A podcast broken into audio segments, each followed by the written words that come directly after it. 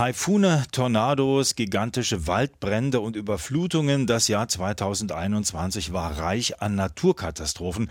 Eine davon, die Flutwelle im Ahrtal, haben die Menschen in Rheinland-Pfalz und Nordrhein-Westfalen hautnah erlebt. Die damit verbundenen Versicherungsschäden sind weltweit weiter gestiegen. Dabei sind die langfristigen Schäden noch gar nicht eingerechnet.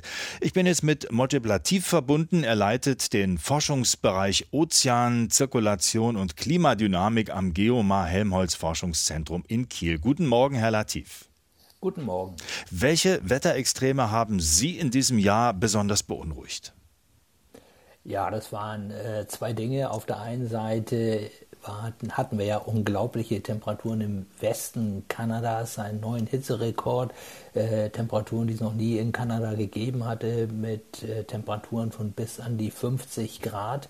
Äh, ich glaube, viele von uns haben noch die Bilder in Erinnerung, wie Menschen ja gewissermaßen flüchten müssten, mussten in öffentliche Kühlräume. Äh, und äh, dann natürlich, Sie haben es gerade auch in der Anmoderation erwähnt, kurze Zeit später bei uns die Flut äh, im Westen und Südwesten Deutschlands, äh, äh, die man so nicht vorhergesehen hatte und äh, so etwas hat es in Deutschland eben auch noch nie gegeben. Und man muss wirklich sagen, wir dachten immer, dass wir hier einigermaßen sicher sind in Deutschland, was diese Wetterextreme angeht, aber wir sind jetzt leider eines Besseren belehrt worden. Wird das im nächsten Jahr genauso weitergehen?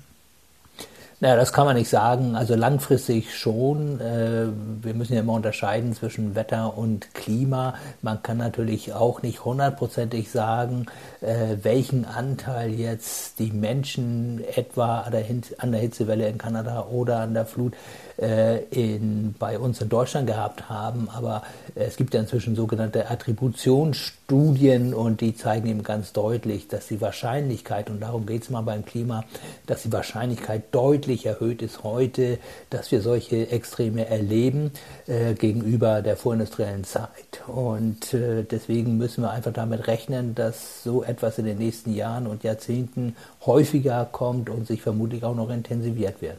Naturkatastrophen auf der einen Seite, andererseits gab es 2021 auch eine weitere Weltklimakonferenz und da haben sich unter anderem mehr als 100 Länder verpflichtet, den Verlust der Wälder zu stoppen, den Methangasausstoß zu verringern. Kohle wurde als Klimaschädling Nummer eins benannt. Sind das hoffnungsvolle Zeichen?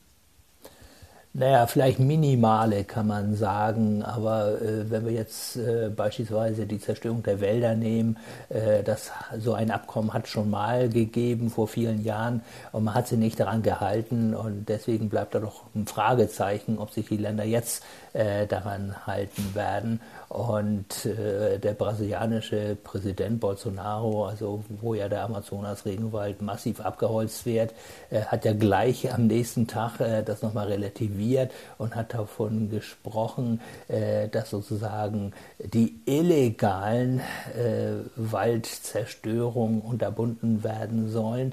Und das heißt natürlich, dass die legalen, also die von offizieller Seite weitergehen. Und deswegen kann man, glaube ich, äh, auf diese Dinge nicht sehr viel geben. Was die Kohle angeht, Kohle ist ja nach wie vor der Hauptgrund für die globale Erwärmung, der fossile Brennstoff, der äh, am meisten verbrannt wird auf der Welt und dadurch auch am meisten CO2 entsteht. Äh, da haben China und Indien letzter Sekunde nochmal blockiert, dass es da zu einer äh, etwas stringenteren Formulierung kommen würde und äh, Präsident der Konferenz, äh, der hat ja mit Tränen in den Augen sich entschuldigt vor dem Plenum, äh, dass dieses Abkommen oder dieser Passus äh, in der Abschlusserklärung dann nochmal verwässert worden ist. Gut, also da sind Sie jetzt nicht der große Optimist mit Blick auf Glasgow. Eine andere Frage, die gerade jetzt wieder diskutiert wird, in der EU zum Beispiel wird gestritten, ob man die Atomenergie als klimafreundlich einstufen soll. Vor allem Frankreich macht sich dafür stark, aber zum Beispiel auch Friedrich Merz Merz, der künftige CDU-Chef, sagt, da muss man noch mal nachdenken, man kann nicht immer nur abschalten, waren seine Worte. Könnte das vielleicht eine Zwischenlösung sein, um den Klimawandel abzumildern?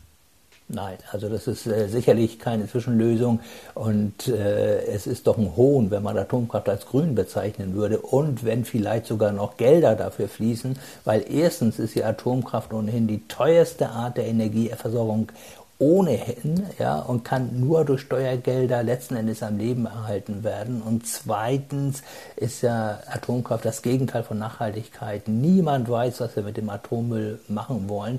Und ich glaube, äh, wenn wir zum Beispiel äh, die Demonstration sehen jetzt von Fridays for Future äh, gegen den Klimawandel, äh, dann wäre es natürlich gerechtfertigt, auch gegen Atomkraft zu demonstrieren, wie wir es eben vor Jahrzehnten schon gemacht haben und was dann Gott sei Dank zum Abschalten der Atomkraftwerke führt. Aber mit Blick auf andere Länder, Deutschland, ähm, ich will nicht sagen, steht alleine da, aber also der Diskussion muss man sich stellen.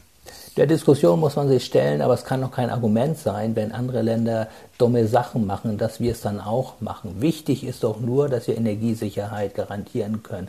Und nach allem, was ich weiß, äh, nach den Sachverständigenräten der Bundesregierung, ist es möglich, Deutschland klimaneutral zu machen, ohne fossile Brennstoffe und ohne Atomkraft. Und diese Richtung wird ohnehin eingeschlagen werden. Und wer da nicht vorne auf der Lokomotive sitzt, der wird auch ökonomisch langfristig das Nachsehen haben. Das waren interessante Ansichten von Mojib Latif, live zugeschaltet aus Hamburg, nee, aus Kiel. Er leitet ähm, am Geomar Helmholtz Forschungszentrum in Kiel den Forschungsbereich Ozeanzirkulation und Klimadynamik. Inforadio Podcast.